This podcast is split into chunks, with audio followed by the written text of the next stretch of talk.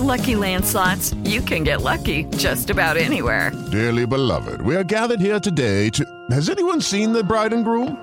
Sorry, sorry, we're here. We were getting lucky in the limo and we lost track of time. No, Lucky Land Casino, with cash prizes that add up quicker than a guest registry. In that case, I pronounce you lucky. Play for free at LuckyLandSlots.com. Daily bonuses are waiting. No purchase necessary. Void were prohibited by law. 18 plus. Terms and conditions apply. See website for details. Siete en punto. Panorama informativo 88.9. Información que sirve. Yo soy Alejandro Villalbazo en el Twitter.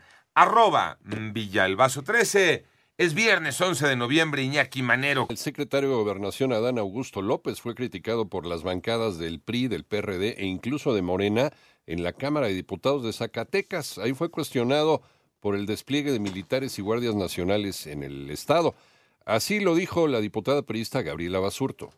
Zacatecanos estamos siendo asesinados, ¿de qué nos sirve tener el ejército en las calles? No sirve de nada, porque nos están matando, secretario. Durante una reunión en el Congreso Zacatecano sobre la reforma que prolongará hasta 2028 la presencia del ejército en las calles, los diputados reiteraron que hoy hay más de 100 menores de edad en la lista de asesinados, mientras que Zacatecas se colocó como el estado en el que más policías han muerto ejecutados. El panorama nacional ya le fue dictada la medida de prisión preventiva a Freddy N., el sujeto que fue identificado por haber golpeado a una menor de edad en Morelos. Y la Secretaría de Salud del Estado de Durango dio a conocer que ya suman 41 casos de meningitis aséptica confirmados hasta el momento en el estado, de los cuales tres personas han perdido la vida.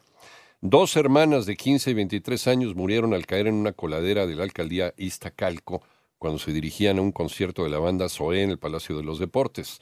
Varios ciudadanos denunciaron en redes sociales que la falta de tapa en esta coladera ya había sido denunciada con anterioridad. El análisis del presupuesto de egresos de la Federación se convirtió en una romería. René Ponce. Lejos de una discusión sobre las reservas o cambios propuestos al presupuesto de egresos de la Federación para el próximo año, el tercer día de trabajos en el Pleno de la Cámara de Diputados se convirtió en un intercambio de acusaciones, burlas y gritos entre la oposición por un lado y Morena con sus aliados por el otro. Desde la tribuna, la diputada federal del PAN, María Teresa Castel, comenzaba su participación con música dedicada al presidente de la República. Te dedico esta canción por tu cumpleaños.